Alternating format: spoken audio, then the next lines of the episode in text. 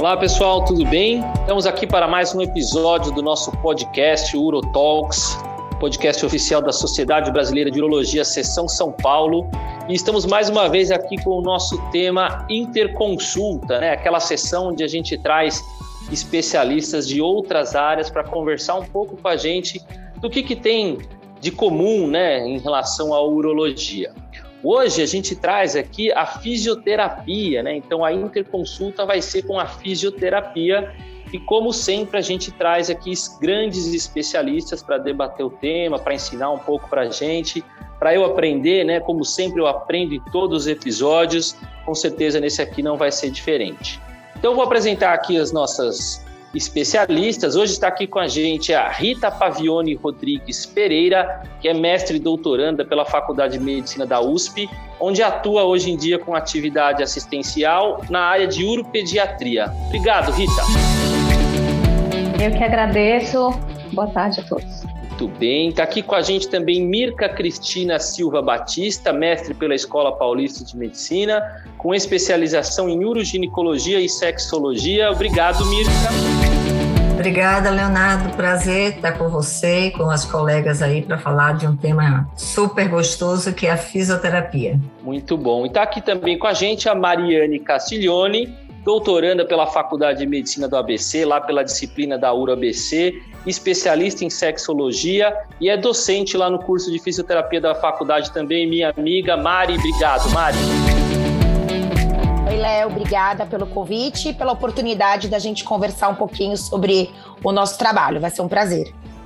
Imagina, eu que agradeço. E, e como o nosso podcast é um podcast aberto e está tendo uma repercussão muito legal, né, entre alunos, médicos residentes, já médicos formados, fora da, do, do país, inclusive, né? De novo, eu faço aqui questão de agradecer a toda a audiência que a gente tem em Bolívia, Argentina, Venezuela. Muito obrigado aí ao pessoal da América Latina, gente até de fora, provavelmente brasileiros que estão fora. Vamos tentar situar um pouco, vamos esquentar um pouco, começar com a Rita aqui. Rita, para se formar fisioterapeuta, né? Qual que é o, o caminho, né? Quanto tempo? Como é que funciona a formação do fisioterapeuta? Bom, mais uma vez, obrigada pelo convite. A formação de fisioterapia atualmente varia de 4 a 5 anos, a formação básica. É, o especialista para trabalhar na área de uro, urologia geralmente precisa fazer uma especialização, que também vai depender da instituição, mas varia entre um ano um ano e meio, a formação complementar.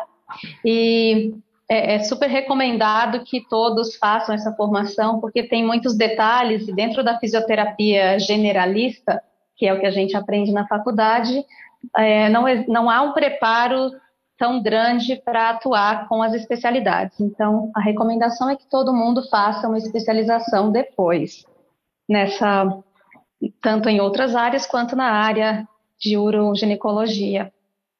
Muito bem. E Mari, então quando a gente fala assim na especialização, né, o fisioterapeuta que quiser atuar nessa área, a especialização que ele tem que buscar é a especialização em urologia, é a especialização em assoalho pélvico, em ginecologia. Como é que está distribuída essas especializações para essa área nossa? Então, a gente tem ainda, não tem ainda 100% é, definido, vamos dizer assim, o, o, o, nome né, da especialização. Algumas instituições colocam a especialização como fisioterapia na saúde do homem e na saúde da mulher, por exemplo. Outras instituições usam o nome como fisioterapia pélvica. Outras instituições como fisioterapia urogenital. Então, a gente tem algumas escolas que oferecem essa pós-graduação essa especialização, incluindo aqui o HC, né, o Hospital das Clínicas, o qual a, a Rita é responsável pela coordenação dos cursos, tá? É, é, aí vai depender é, o que, que é interessante, a pessoa saber qual o curso, que o conteúdo, né, todo o conteúdo programático, o que, que esse curso vai estar oferecendo, mas dentro da nossa área de atuação, quando a gente pensa na área da, do, da pelve, é importante que esse curso ofereça conhecimentos na área de crianças e adultos, né, que apresentam problemas urinários, problemas intestinais e problemas sexuais aí, independente também das questões de, de identidade de gênero e nas variadas idades. Aí você vai, vai depender de onde que, o, que os colegas buscam uh, essa formação e nas escolas que eles buscam. Muito bem, obrigado por essas informações. E, e Mirka, vamos tentar entender assim para a gente começar depois a discutir patologia, então, né? É, é, muito comum, pelo menos, se a gente fosse falar até na área não médica, né, não falando como médico, a, a gente vê grupos de fisioterapeutas, locais de, de atendimento de fisioterapia, e geralmente fisioterapia está muito mais desenvolvida, vai, se eu posso dizer assim, para questões ortopédicas e questões respiratórias, né? Tanto em questão científica, quanto em questão de local de atendimento, o, o, o fisioterapeuta que se propor a fazer um atendimento desse, ele vai ter que estar tá num ambiente diferente, o consultório dele é diferente, e isso tem, eu tenho que me preocupar com isso quando eu for encaminhar para um fisioterapeuta, ou esse fisioterapeuta pode dispor de dispositivos que ele pode ser levado para lá e para cá, não entrando ainda no mérito da, da técnica que a gente vai discutir mais para frente. Perfeito, Léo. Bom, eu vou aproveitar o gancho anterior que você fez, a pergunta aí a Rita e a Mari, e dizer assim: eu posso contar um pouquinho de história, porque eu sou talvez uma das fisioterapeutas mais velhas aí nessa área, já estou com 42 anos atuando nessa área que a gente, de fato, não tem uma, uma nomenclatura específica para ela, né? Se é uroginecologia, coloproctologia, saúde da mulher, saúde do homem ou infantil, ou mesmo em sexualidade. O que é muito importante a gente deixar aqui claro para qualquer colega que queira iniciar nessa área é que, sem sombra de dúvida, depois da formação acadêmica, da graduação, essa pessoa precisa fazer uma especialização, seja ela em qual área que ela deseja atuar. Assim como a medicina hoje tem a urologia, a uroginecologia, a ginecologia, a fisioterapia também tem suas especialidades. E dentro da área pélvica, que é uma área extremamente ampla, a gente tem aí coisas que a gente não falou, como o trabalho com gestantes, que foi por onde eu comecei em assoalho pélvico, o trabalho de preparação para parto, de pós-parto. A gente tem os pacientes neurológicos, que acaba virando, inclusive, uma especialização para profissionais fisioterapeutas pélvicos que atuam nessa área específica de neurologia, e tem a sexualidade. Então, de fato, é necessário, você perguntou, se o profissional pode sair aí atendendo? Não, esse profissional requer recursos, recursos esses que são necessários, locais específicos. Para começar, a grande maioria dos nossos pacientes trabalha desnudo. E ao trabalhar desnudo, já começa que o local é realmente um local privado, um local específico, com equipamentos específicos e com conhecimento específico. Então, quando vocês forem é, indicar profissionais urologistas ou coloproctos ou ginecos ou psiquiatras ou diversos outros neuro, procurem um profissional que tenha habilidade e conhecimento e ele pode até fazer um atendimento domiciliar, mas ele tem que ter, sim, Léo, recursos específicos e locais específicos. Muito bom. Então, é mais uma dica aí que fica para todo mundo, que a gente tem que escolher bem para quem que a gente vai indicar nossos pacientes. E para começar, então, vamos discutir talvez os problemas, né? Que talvez seja mais importante, talvez o quem está lá do outro lado escutando a gente queira saber mais. É, e aqui acho que ficou até legal, meio que sem querer, cada uma de vocês um pouco mais para uma área, né, uma especialização, um aproveitamento, mas eu sei que também quem quiser pode dar opiniões diversas aí conforme a gente vai discutindo. Não tem muito como desvincular, a fisioterapia na urologia está muito vinculado à disfunção miccional né? É, por mais que a gente fale de fisioterapia pélvica, assoalho pélvico, e isso estar vinculado a próprias questões relacionadas a hábito intestinal, enfim, que a gente pode até interceder no meio do caminho, mas disfunção miccional é o que vem na nossa cabeça quando a gente fala de fisioterapia. Então vamos começar aqui, talvez, por Uh, desenvolvimento do indivíduo, né? Vamos falar da infância e até vamos falar começar com a Rita, então que tem lá supervisão, atendimento em uropediatria. Rita, disfunção miccional na infância e fisioterapia, né? Tem, dá para a gente restringir uh, tipo de patologia, ou como é esse leque, quais são as principais patologias que você vê que a fisioterapia tem, talvez até como primeira linha de tratamento, uma boa indicação. Vamos focar na patologia. O que, que você tá, acha que eu preciso lembrar que eu preciso indicar fisioterapia? Legal. Acho que a primeira coisa que precisa ficar clara é que para considerar uma disfunção miccional em crianças, é, a idade de corte é a partir dos 5 anos de idade. Então, ao longo do desenvolvimento infantil, é, a criança ela vai adquirindo habilidades para controlar os esfíncteres, então ela, ela começa a perceber sensações de bexiga, de intestino por volta de um ano, um ano e meio, e ela começa a progredir para uma evolução mesmo de desfraudar até mais ou menos os três anos de idade, pensando no, na, na continência diurna, e um pouquinho depois para a continência noturna. De qualquer forma, até os cinco anos de idade, a criança ainda pode apresentar algum escape, algum acidente. Depois dessa idade, seja durante o dia, seja durante a noite, durante o sono, as perdas urinárias ou até mesmo as dificuldades para urinar, elas são consideradas como disfunções.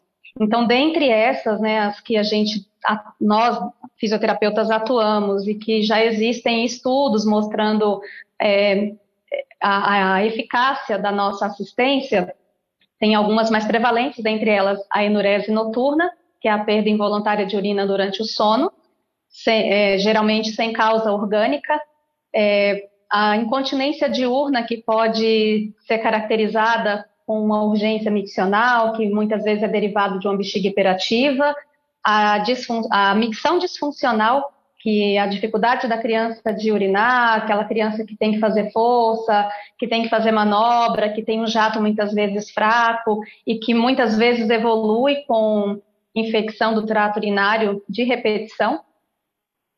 E geralmente, né, está vinculado a problemas intestinais, essas disfunções todas, é uma prevalência tão alta que é, é recomendado pela Sociedade Internacional de Continência que qualquer criança com disfunção miccional seja avaliada também nos quesitos intestinais e que seja tratada previamente antes de iniciar o tratamento miccional.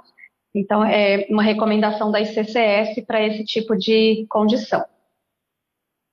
Perfeito, acho que é isso mesmo. Tra vamos, antes de entrar nos cenários de tratamento, então vamos tentar fazer o panorama dos, dos problemas, né?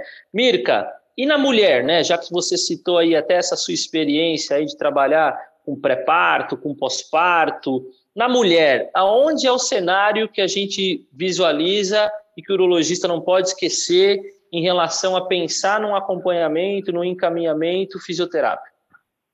Vamos lá, Léo. É, eu gosto sempre de pegar um pouco de história, né? Que eu acho que a história conduz a gente para uma linha de raciocínio. É, alguns anos atrás, não tenha dúvida que as queixas continuam sendo a mesma como atualmente, que a, a paciente, mulher ou homem, chega no primeiro momento, principalmente as mulheres, com uma queixa de perda de xixi. É quase sempre assim que ela chega ah, eu perco xixi. Mas quando a gente vai avaliar essa paciente, a gente vê que tem algo a mais junto com só o perder xixi, né? Ela tem uma disfunção anorretal, ela tem uma disfunção sexual e ela tem diversas disfunções urinárias, que não é só aquilo que ela chega.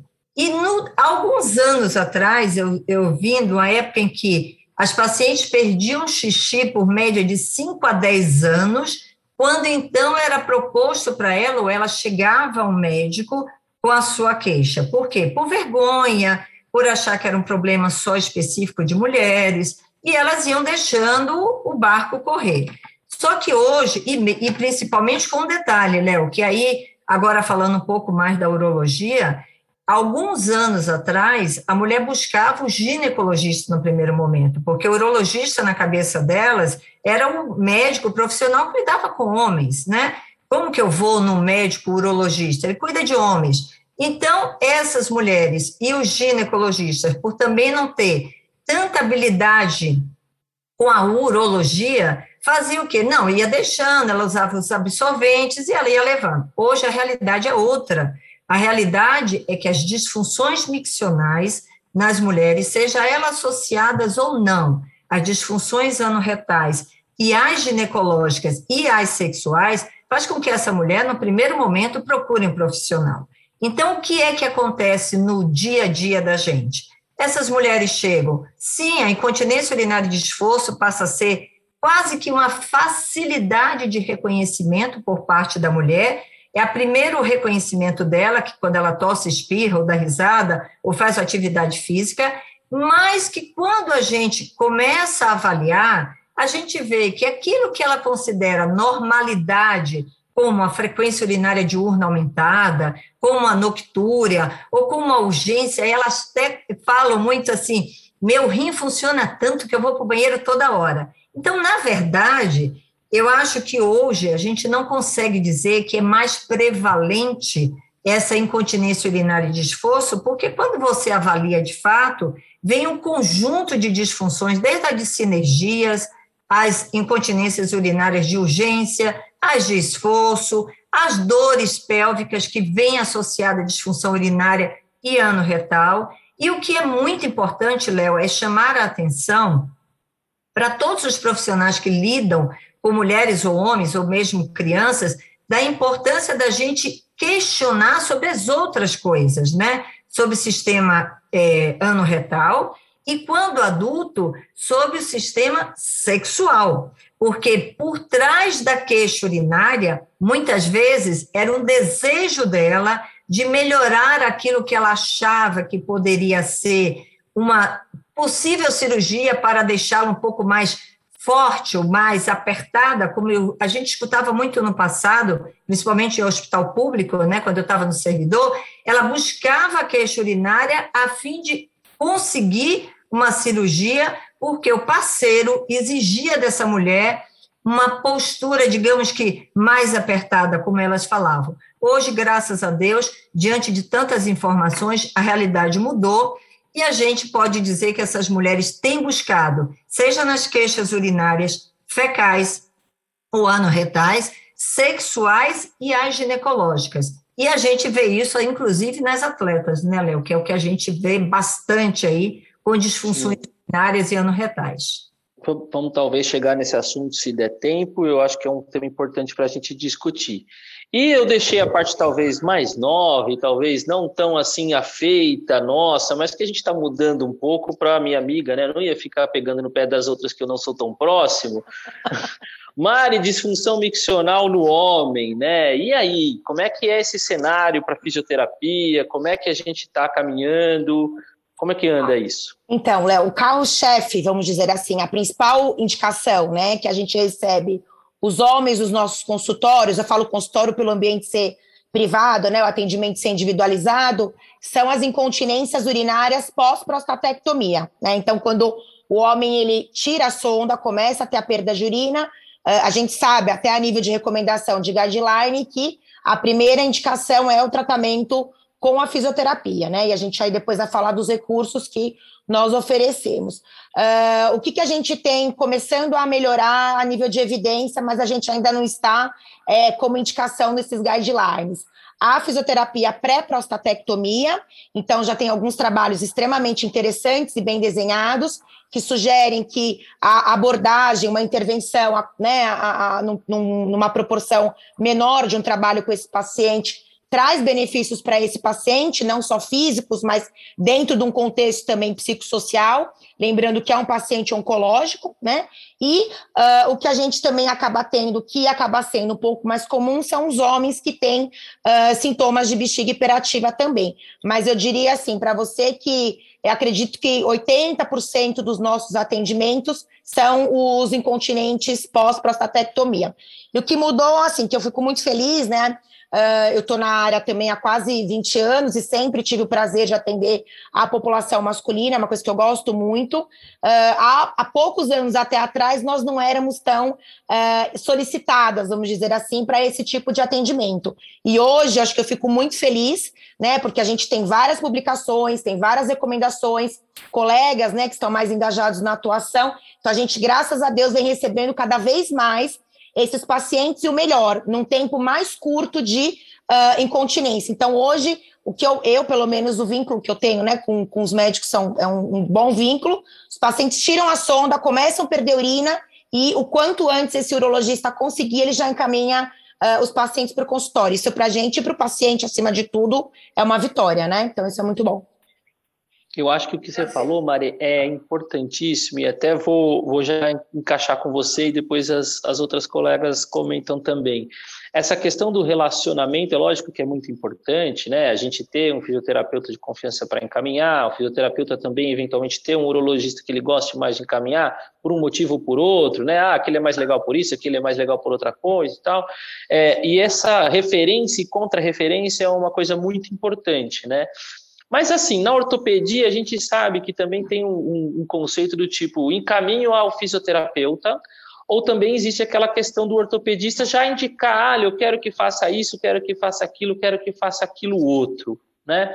Como é que você entende que é um cenário, não vou dizer ideal, porque eu acho que não existe nada ideal, mas é um cenário que seria interessante para os urologistas que estão ouvindo a gente aqui, nessa questão da referência é fazer um encaminhamento puro e simples ao fisioterapeuta, é já passar alguma coisa em relação, o, porque às vezes o paciente, quando você vai fazer a anamnese, você aí fala diferente para você, faz coisas diferentes, ou não sabe explicar o que o urologista conversou. O que, que você entende que seria perto do ideal, assim, essa referência? Tá, Léo, não é puxar sardinha para os uros, né? Mas assim, eu tenho muita sorte, porque eu sempre, desde que eu me formei, eu sempre tive, eu sempre construí bons relacionamentos com os médicos, inclusive com os UROS, né? Então, por exemplo, o que, que eu vejo no consultório ou no ambulatório da faculdade, os pacientes vêm caminho para, né? Ou, ou se é professora lá da faculdade, colega, fisioterapeuta, se é no consultório, para fisioterapia pélvica e colocam o CID com diagnóstico, tá?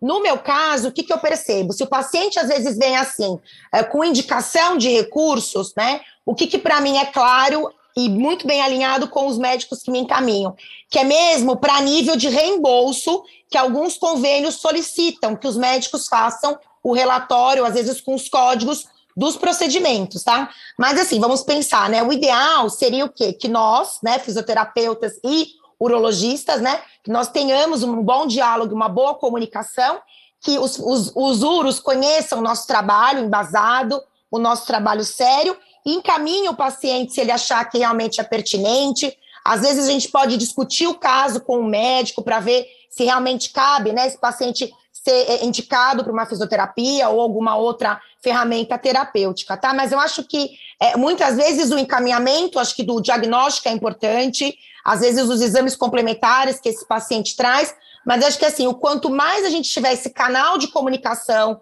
por um WhatsApp, um e-mail, um telefone, um trabalho em equipe física, que eu digo, é, é melhor para a gente, tá? Mas, é, no geral, eu, acho que, assim, muitas vezes os pacientes vêm com condutas, entre aspas, prescritas, mas eu, pessoalmente falando, não sei as colegas, né?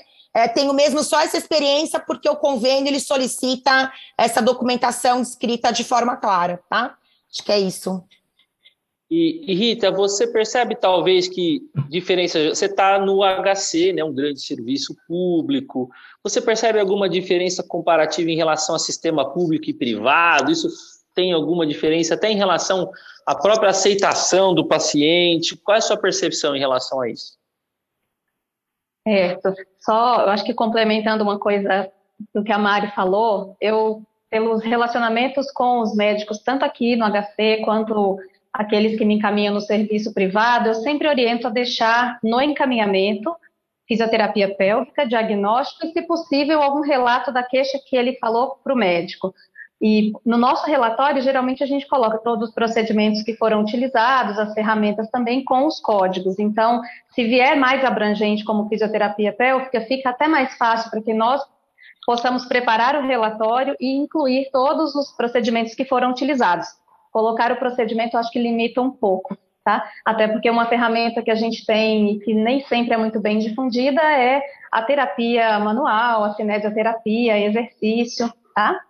É, eu percebo um pouco de diferença em relação, acho que até a construção, né? Aqui no hospital gente, nós temos toda uma construção com as especialidades urologia, ginecologia, obstetrícia, até o coloprocto, que hoje eu acho que dos, de todos os profissionais que é, reconhecem a fisioterapia pélvica, talvez tenha sido o último que conseguiu é, agregar. Eu acho que no serviço privado ainda tem muito do que nós conseguimos construir dentro das outras instituições e vai, vai levando isso adiante.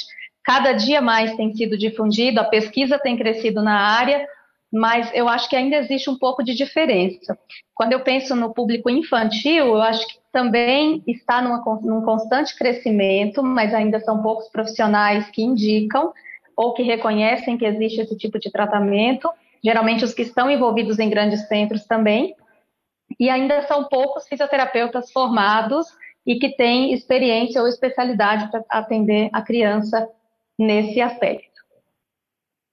Muito bom. Mirka, então vamos começar a entrar nessas ferramentas, né? Até que a, que a Rita já falou aí.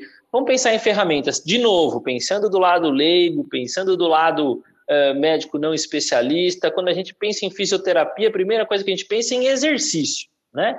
A gente fica pensando em exercício. Se a gente voltar lá atrás, então, quando você falou em, em tempos atrás, em pré-parto, a gente começa a pensar em exercícios de Kegel, né? Então, Quais são as ferramentas iniciais, antes de a gente falar em dispositivos, que a gente tem na fisioterapia para funções miccionais? Vamos lá. Eu queria pedir, primeiro pedir permissão para dar uma complementada, já que isso é um podcast que vai ser escutado por tantas pessoas e profissionais que talvez não estão muito experienciados aí com a nossa profissão. Lembrar, só fazendo uma complementação nas duas coisas que as colegas falaram, a Mari em relação aos homens, né, além da, obviamente, o concurso é a pós-prostatectomia radical e muito pré, né, que graças a Deus tem vindo com muito mais frequência. Eu, quando comecei lá no Aster em 2020, né, a gente já estava atendendo alguns pacientes de pré-cirurgia, o que dá um resultado realmente incrível, mas a gente não pode esquecer, e é bom deixar claro que nós podemos atender, né, Mari e Rita, os pacientes com hipoatividade vesical, os pacientes homens com dissinergia, os EPs, eu estou dentro do HC lá no, no Prosex, com ejaculadores precoces, que quase sempre tem associado também a disfunção miccional, a disfunção anorretal, e um quadro que tem aparecido com muita frequência, que é a dor pélvica crônica em homens, seja eles atletas ou não, mas são pacientes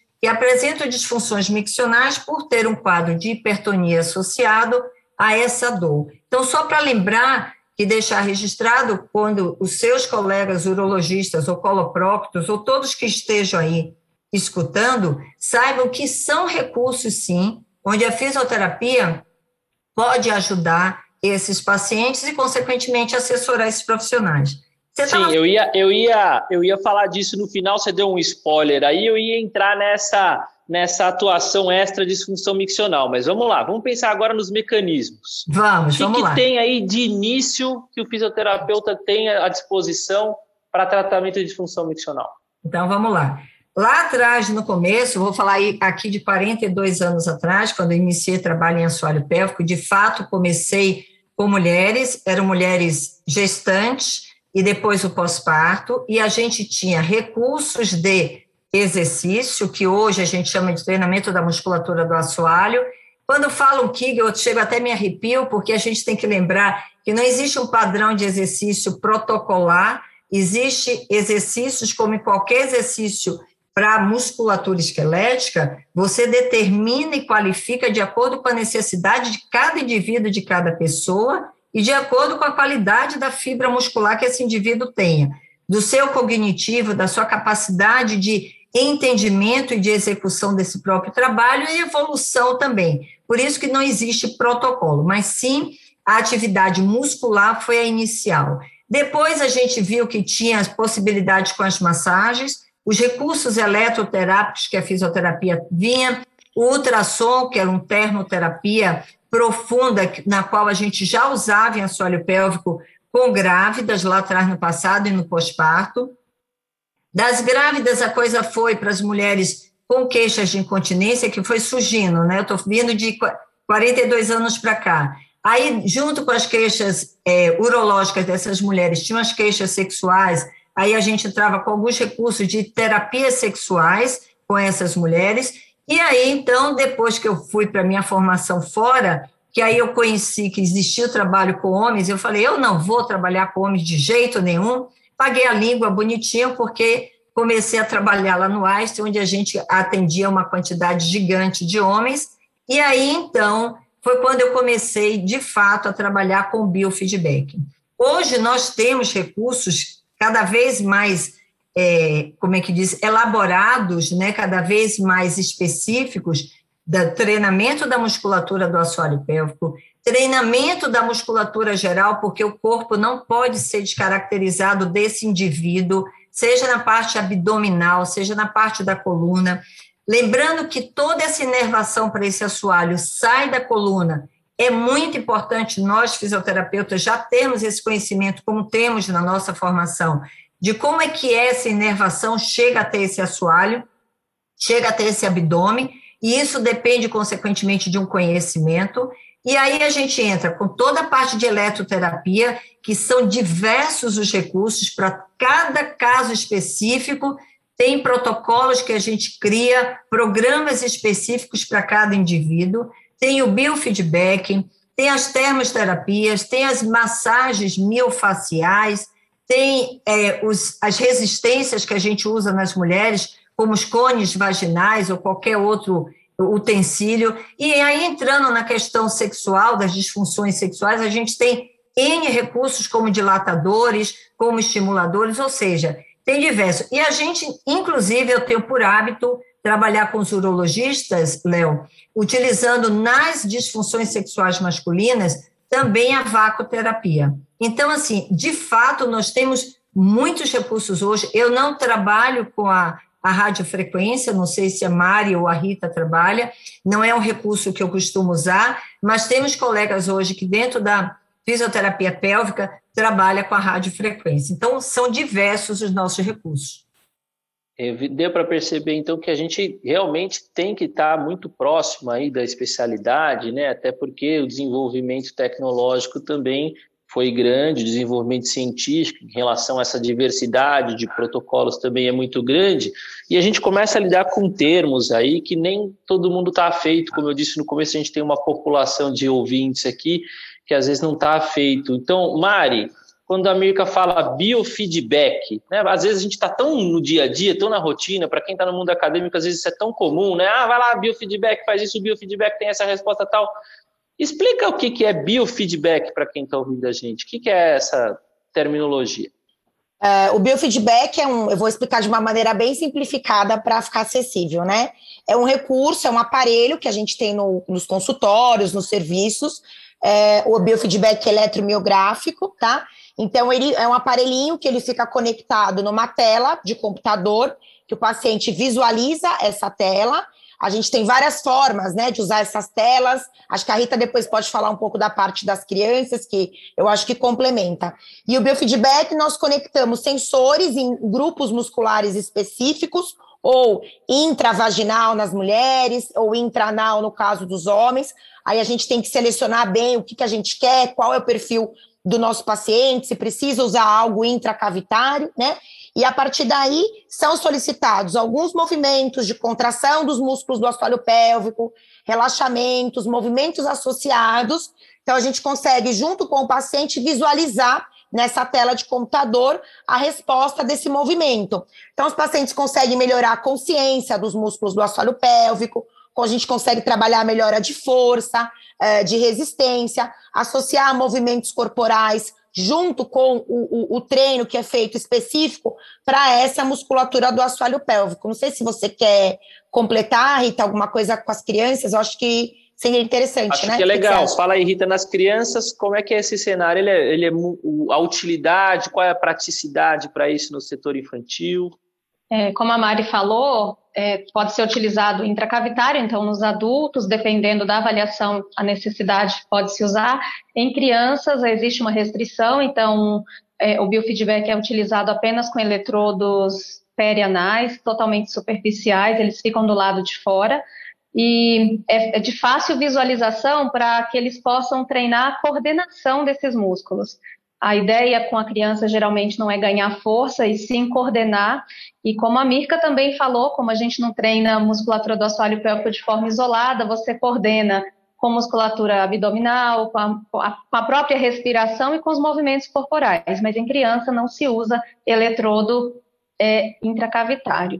Eu queria só complementar uma coisinha que a Mari falou das crianças, que nós também usamos bastante o biofeedback, na verdade, assim, tanto de uma forma avaliativa no primeiro momento, para ver como é que está esse paciente quando ele chega, como uma forma motivacional, porque quando ele olha na tela e vê que, o que ele é capaz de fazer, ele começa a se animar. A gente tem nas, nos biofeedbacks, cada um da, né, dentro das suas tecnologias aí, telas pré-programadas que o paciente pode fazer um progresso terapêutico do seu trabalho. E também a gente é, um, é bacana as pessoas escutarem que o biofeedback pode ser feito enquanto o paciente esvazia a bexiga, enquanto o paciente faz evacuação, e dessa forma, se a gente tem um, um ambiente privado, e isso vem de encontro ao que você falou lá na frente, Léo, da importância do espaço que esse profissional vai ter, você consegue que o paciente veja, no momento exato da evacuação dele, se ele está sendo ou não capaz de relaxar aquele esfíncter que ele deveria relaxar quando ele, às vezes, faz uma contração contrária, ou quando ele vai esvaziar a bexiga, se ele é um discinético, ou se ele tem uma, uma paradoxal, o que é paradoxal? Eu acho que eu estou relaxando, Léo, e eu contraio a minha musculatura. Quando você coloca o paciente no ambiente privado, que é o banheiro, com esses eletrodos transcutâneos, e ele visualiza, seja na forma de som, ou seja na de um gráfico, ou de uma vibração, ele fala: caramba, é assim que eu estou relaxando meu esfíncter, e é bárbaro para poder realmente reeducar, fortalecer, relaxar, avaliar e melhorar a condição desse indivíduo. É um super, eu ia falar até um palavrão aqui, graças a Deus eu não falei, mas é um super equipamento que realmente nos auxilia bastante. Muito bom. É, o biofeedback, então, vocês veem que tem uma alternativa aí em diversas atitudes. Mas aí eu queria ver com a Rita, então, e essa outra questão que também foi comentada aqui, de eletroterapia. Será que a gente está falando então da eletroestimulação, que também é um termo que a gente escuta muito? Dá um panorama para a gente, Rita, eletroestimulação, as diferenças, os, o que, que a gente tem de opção e talvez assim começar a dar uma pincelada sobre outras opções. Bom, a eletroestimulação ela tem um efeito aí extremamente importante tanto para a neuromodulação dos sistemas, né, seja vesical, intestinal, é, e pode ser utilizado também para ganho de sensibilidade, recrutamento muscular, dependendo do caso e do paciente, da indicação também. É, em crianças, geralmente se usa na região parasacral, é muito utilizado em adultos com bexiga hiperativa, é, com intestino também que tem um funcionamento um pouco exagerado, não necessariamente uma síndrome do intestino, tá? Só para ficar claro, é, para constipação intestinal e também para incontinência fecal, utilizado nas incontinências na, na mulher. E se usa em, na região né, de tibial posterior ou intracavitário. O intracavitário ele pode ter um efeito tanto para ganho de sensibilização local, é, como ele, e isso tudo no limiar sensitivo, mas ele pode também ser utilizado como um, um meio de recrutar musculatura. Então, ele tem aí um limiar motor e aí muda as frequências e, e o, a largura de pulso, dependendo do nosso objetivo terapêutico. Então, uma avaliação é sempre muito necessária antes de indicar para um paciente. Acho que as colegas podem complementar também, se acharem necessário. Eu queria só entender assim que alguém comentasse, pode ser a Mari, então, Mari, quando a gente está falando de eletroestimulação, que a gente falou de eletrodos, a gente sabe também que tem diferença entre percutâneo, transcutâneo. Isso caiu por terra, faz diferença clínica, não faz diferença clínica? Qual é a preocupação que a gente tem que ter? Então, vai depender, tem diferença, né? A gente acaba na fisioterapia usando os eletrodos de superfície, podem ser fixados é, em região sacral, região do nervo uh, tibial, né, na região é, lombo-sacral, de repente, se for alguma dor. Então, a gente pode usar tanto os eletrodos de superficiais, né, que são fixados e são uh, uh, conectados no aparelho, e aí a gente depende da, da indicação do paciente, depende da avaliação, a gente vai entender se são esses eletrodos e essas vias de aplicação que são as melhores. E também nós temos os eletrodos intracavitários, que a gente fala que são os eletrodos intravaginais e os eletrodos intraanais. Como o paciente sente a corrente elétrica intraanal e também intravaginal, eu acho que assim, a gente só tem que tomar um cuidado dentro da físio para entender se realmente é necessário utilizar esse tipo de via de aplicação pela corrente elétrica, porque, claro, que traz é, muitas vezes um desconforto, e a gente tem outras formas né, não só o biofeedback, mas a gente tem outras formas no consultório de pensar em aí trabalhar essa, essa musculatura. Acho que é por isso que tem que fazer uma boa avaliação, entender bem esse paciente, conhecer bem esse paciente, para a gente entender quais são os melhores recursos. E uma coisa que eu acho também interessante a gente falar que foi um dos avanços que nós vimos na fisioterapia é a eletroestimulação com aparelhos portáteis, que alguns pacientes, principalmente os pacientes que têm dor, as dores pélvicas, ou então os pacientes que têm uh, diagnóstico das bexigas hiperativas, os pacientes podem, claro, né, com uma orientação, monitoramento do fisioterapeuta, uh, também usar esses aparelhos em domicílio. Então, isso é uma coisa que uh, foi muito bacana. A gente tem vários desses modelos no mercado, tanto nacional quanto internacional, então, gerou mais autonomia para o paciente e para a gente também, porque a gente não quer que os pacientes fiquem ad eterno nos nossos consultórios, né? A gente quer promover independência para todos eles. Eu acho que até você deu um gancho, Mari, para eu fazer uma próxima pergunta, até a América pode começar. É, é justamente isso, né? A, o paciente ideal seria aquele que a gente conseguisse resolver o problema dele, ele não precisasse voltar, ele não precisasse continuar com a gente eternamente, como é que vocês fazem essa medida? Como é que vocês conseguem explicar para o paciente? É lógico que não tem receita de bolo, cada paciente é um paciente, cada patologia é uma patologia, mas como é que vocês fazem essa medida em relação a período, para prognóstico para o paciente, para avaliação do paciente falar, olha, você quando você tiver assim, você vai estar tá bom, a nossa progressão é assim. Como é que é essa medida para vocês? Bom, eu vou então começar, já que você me jogou a bola, eu vou fazer um fechamento aí desse eletro respondendo essa pergunta. É, a eletroestimulação é muito comum os pacientes chegarem para a gente e falarem assim, doutora, a senhora tem choquinho?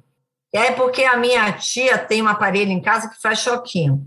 Então, como tem muita gente que não tem conhecimento ou, digamos que uma experiência é, sobre a eletroestimulação, nem todo aparelho que passa corrente elétrica significa que eu possa usar, porque eu já, nós já tivemos experiências de pessoas chegarem por indicação X, que não de um profissional experiente, experiente né, no assunto, e simplesmente sai usando o aparelho ligando porque viu que alguém ligou, por exemplo, no tibial. Não, não é assim. Para cada colocação, para cada ação necessária, o objetivo necessário, até eu acho que foi a Rita que acabou colocando, nós fazemos programações. As programações, quando você muda uma frequência do aparelho, que é aquele ciclo em determinado tempo de segundo, quando você muda a largura de pulso, que é o carregamento do pulso elétrico, quando você bota uma rampa, quando você coloca a sustentação, repouso, ou seja, para cada situação tem um recurso para mudar. Então, nem tudo que é choquinho, como é falado popularmente, significa que é eletroestimulação. Agora, uma coisa, Léo, que aconteceu, infelizmente, com a pandemia, né, que veio aí para destroçar as nossas vidas, mas, ao mesmo tempo, fazer com que a gente gerasse aí um, um pulso de trabalho completamente diferente, foi a telemedicina.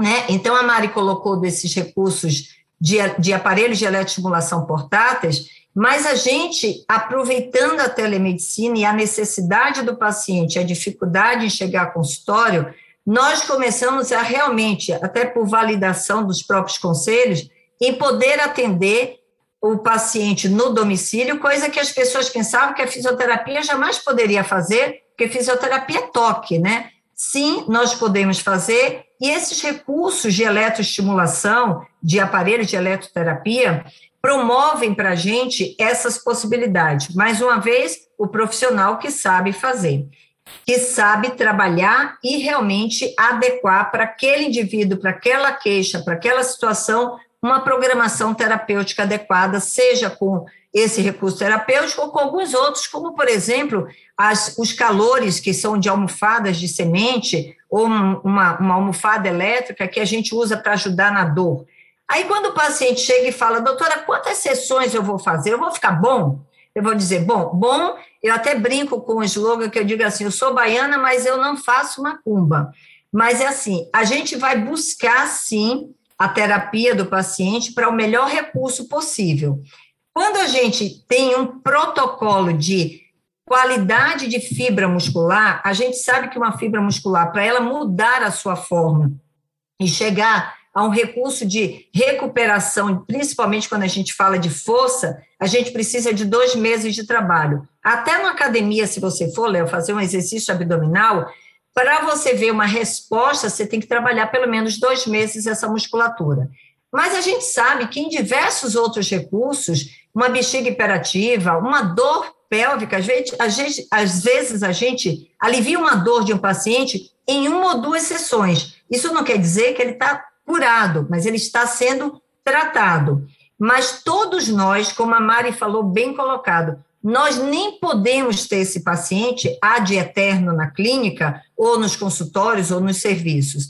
A gente procura tratar, melhora aquela disfunção que ele chegou com aquela queixa, aí vamos adaptar esse indivíduo para que ele, se tem uma necessidade de utilização do seu assoalho pélvico com uma qualidade de fibra muscular, seja para contração relaxamento, ele associa na vida dele, no dia a dia dele. Então, nós, fisioterapeutas, fazemos sim essa transição para que ele entre na atividade física de escolha ou no próprio dia a dia dele, com a capacidade e a competência de usar o seu próprio corpo frente ao seu assoalho pélvico, que era até então um desconhecido para ele. Então, a gente tem sim algumas situações que a gente sabe que requer uns dois meses de trabalho, e temos outras que precisam de um pouco mais. Agora, abro aqui um parêntese para os pacientes neurológicos. Pacientes neurológicos é a parte.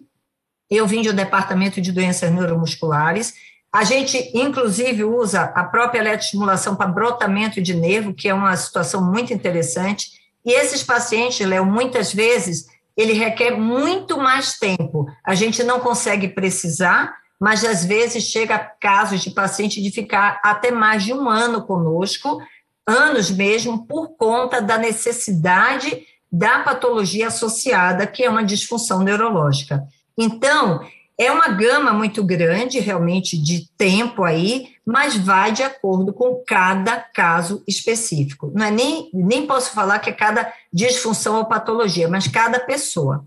Sim, sem dúvida. E, e Rita, quando a gente fala nesse sentido de esperar resultados, de aguardar uma recuperação, a, a gente pode esperar que a criança, teoricamente, ela vai ter uma resposta teoricamente melhor, mais rápida, é racional pensar assim ou não? A gente tem que pensar que a criança vai ter uma dificuldade maior para entender e para melhorar os, com a fisioterapia. Léo, não tem muito um padrão, sabe? Vai depender muito da criança. Além de usar os recursos todos que são recomendados na criança, uma coisa que eu sempre digo para todo fisioterapeuta que vai atender é para avaliar muito bem o desenvolvimento da criança, seja no aspecto físico, seja no aspecto é, afetivo emocional, seja no aspecto cognitivo, porque isso vai dizer muito mais sobre a resposta e também vai nos guiar muito de como desenvolver e como buscar esse desenvolvimento também. Educação é super importante para todos, para essas crianças não é diferente, educação da família, Aqui no HC a gente costuma trabalhar geralmente com a criança uma vez por semana, é, e um tratamento que dura em torno de 12 sessões. É, é, uso algo praticamente parecido também na, na rede privada e costuma responder bem. Às vezes a gente tem que pedir uma nova rodada, mas 12 semanas costuma ser um, um tempo bem proveitoso, pelo menos é uma aqui média, na minha assim. experiência. Isso. Isso varia, tá? Não, não é um padrão, mas, mas eu tenho, tenho trabalhado nessa média. Perfeito. Até para a gente está avançando um pouco no tempo, né? A gente vai conversando, vai, vai engatando na conversa. Eu vou tentar encurtar um pouco, fazer uma pergunta meio direcionada para cada uma.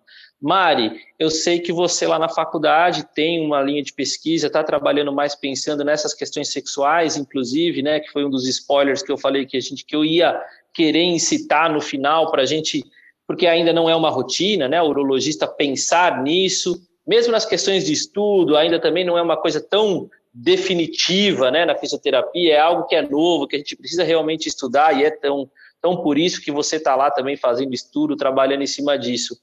Como que você vê o cenário de futuro nessa área de disfunções sexuais e fisioterapia?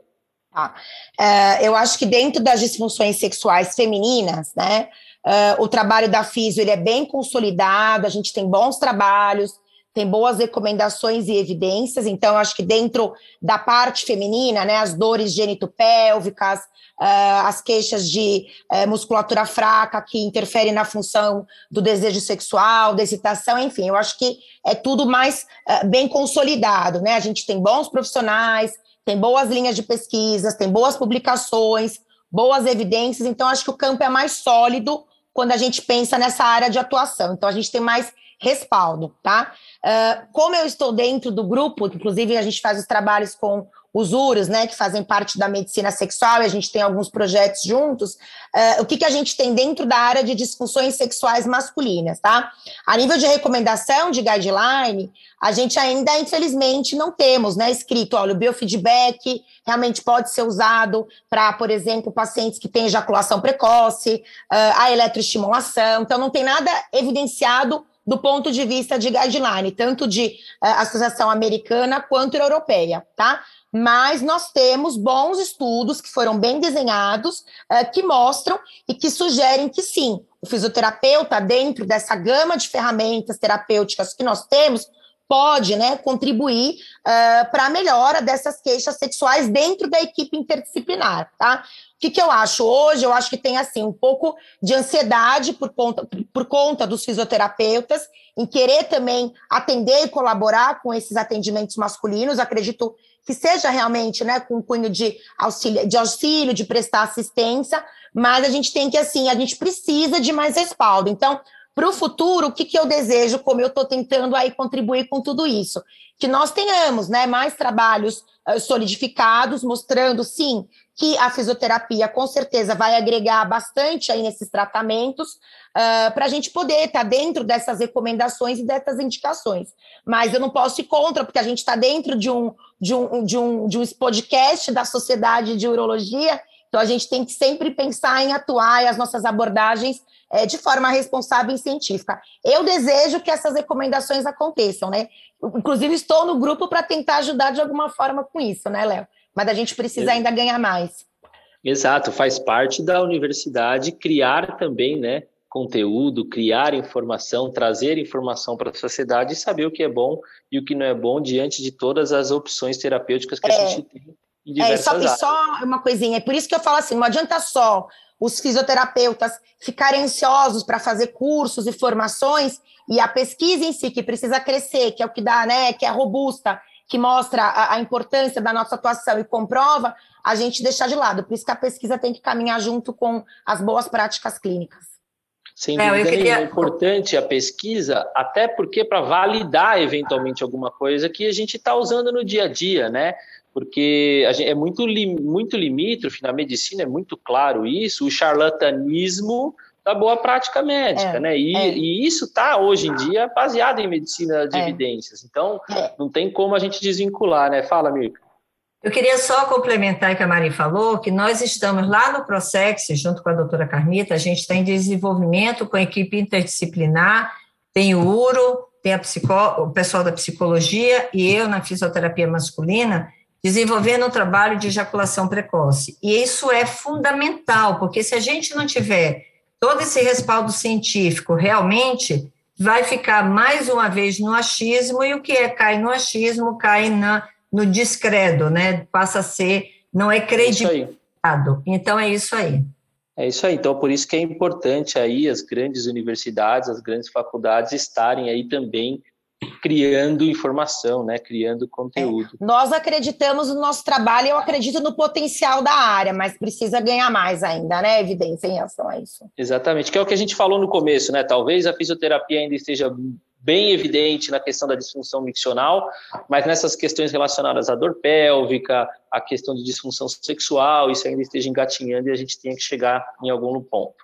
Bom, nós estamos já aqui com o nosso tempo esgotando aqui. Quem está ouvindo nosso podcast correndo já está acabando a corrida, enfim, atividade física. Então, eu gostaria de agradecer a todas aqui por participar aqui comigo. Vou dar um espaço para cada uma aqui também fazer seus, suas considerações finais. Então, obrigado, Mirka, por você ter aceitado o convite e estar presente aqui com a gente nesse momento.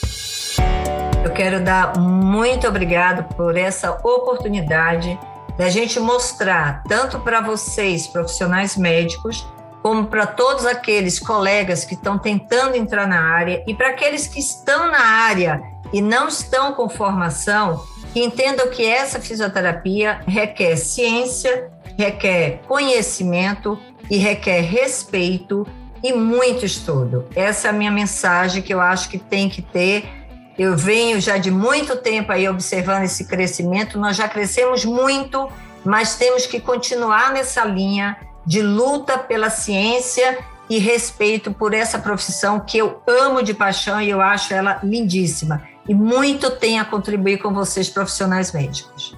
Muito bem, muito obrigado, Mirka. Queria agradecer também a Rita. Foi um prazer estar aqui com você e aprender um pouco com vocês aqui nesse período. Obrigado, Rita. Eu que agradeço, Léo, pela oportunidade, pelo convite, parabéns pela iniciativa e conte com a gente quando precisar e que a nossa profissão possa ter cada vez mais espaço, né, junto com os outros profissionais. E muito obrigada mesmo pela abertura que você está dando para que isso aconteça, tá bom? Sem dúvida nenhuma, agradeço. Agradeço também mais uma vez a Mari, minha amiga, né, colega lá, parceira na Faculdade de Medicina da ABC, então eu tenho também que puxar a sardinha, mas também queria de público aqui parabenizar a Mari, o quanto legal ela é, o quanto dedicada ela é, o quanto ela trouxe conhecimento e agregou para a gente, né? A gente não tinha essa área de fisioterapia lá e ela chegou como um rolo compressor e já dominou tudo lá. Então, queria agradecer não só a parceria lá, como também a parceria aqui no podcast. Obrigado, viu, Mari? Léo, queria agradecer, parabenizar a SBU São Paulo por esse projeto tão inovador né, e acessível. Agradecer o espaço, porque para a gente isso é uma vitória, né? A gente conseguir falar do nosso trabalho e cada vez mais ficar conectados né, com vocês, urologistas. E dizer que eu sou uma das fisioterapeutas mais felizes do mundo, porque eu estou dentro de uma equipe aí que eu tenho só colegas urologistas e amigos, né, que eu construí nesses últimos anos que me fazem muito mais feliz, tanto pessoalmente quanto profissionalmente. Obrigada, viu?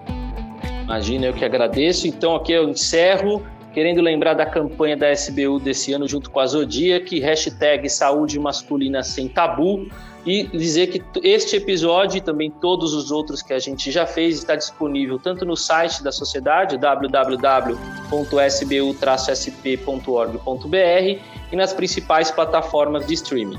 Nos vemos então no próximo episódio. Até lá!